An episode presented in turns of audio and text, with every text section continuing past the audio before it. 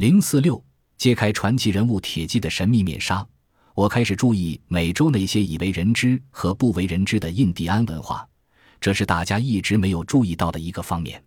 只要我们细心搜寻，在波利尼西亚东边最近的海岸就有许多的蛛丝马迹。这片海岸便是今日南美的秘鲁共和国，其领土从太平洋沿岸一直向上延伸到群山中间。这片土地曾居住过一个人们并不了解的民族，这个民族创建过世界上最了不起的文明，但却在很久以前突然神秘地消失了。当西班牙人初到秘鲁之时，印第安人已在这里建立了雄伟的帝国。他们告诉西班牙人。四周耸立的巨大遗物是一个白皮肤的种族所建，他们在印第安人统治这片土地之前就在这里生活。他们把那些消失的无影无踪的建筑师说成是绝顶聪明的。他们说这些人是在很久以前刚有人类时从北方迁过来的。他们教印加人的祖先从事建筑、农业，还教他们风俗和礼仪。他们和印加人的区别在于皮肤白皙。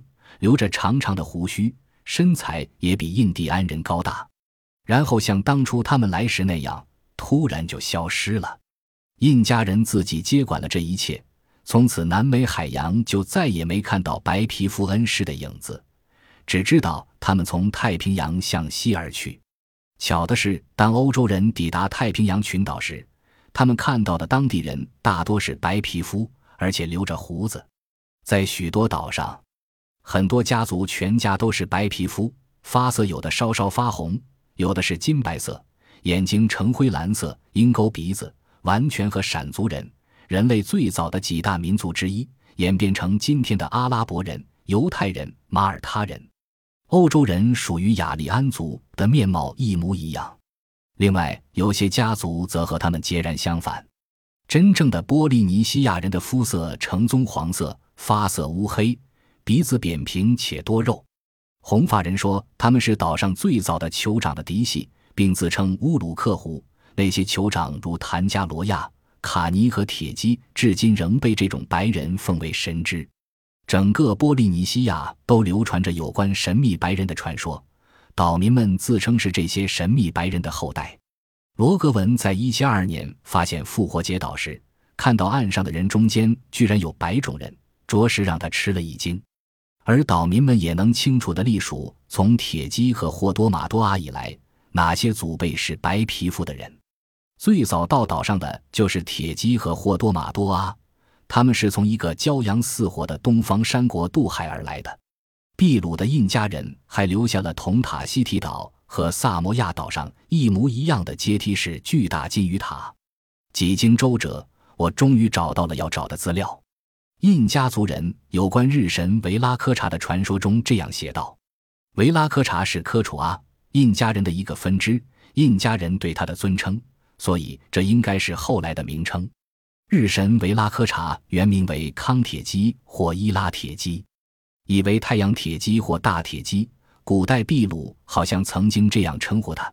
康铁基是大祭司，是印第安人传说里的白人日神。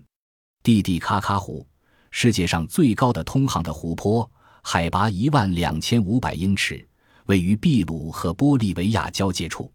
此湖附近是南美史前文明高度发达的地区，岸边庞大的废墟就是这些白种人遗留下来的。据说，这些蓄着长须的神秘白人曾受到科金博河谷一位名叫卡里的酋长的袭击。战斗发生在蒂蒂卡卡湖中间的一个岛上，白种人惨遭杀害。但康铁基本人和他的亲密战友逃脱了，后来他们逃到太平洋向西就消失了。我几乎可以断定，波利尼西亚人的祖先太阳之子铁基就是南美的日神铁基。他被印加人的祖先赶出了秘鲁，越过太平洋，在波利尼西亚再创基业。古印第安人在秘鲁留下了硕大的人形石像，这些石像使人联想起皮特克斯岛。马克萨斯岛和复活节岛上的石雕，他们用石斧在山中开凿出比大象还要重的石块，然后把这些巨石运到好多英里以外的地方，再筑成石拱、大墙或祭坛，和太平洋岛屿上的遗迹极为相似。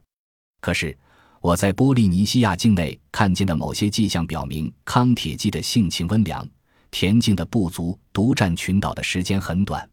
许多迹象表明，曾有一支远航独木战船把美洲西北部的印第安人运到夏威夷，然后又从夏威夷南部到达各岛。这种战船的大小和海盗船类似，是两艘捆在一起航行的。他们与康铁基的部族合而为一。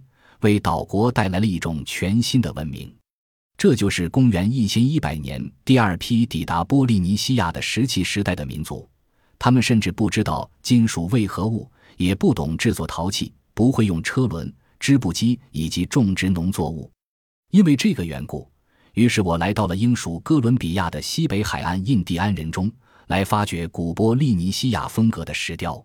正在此时。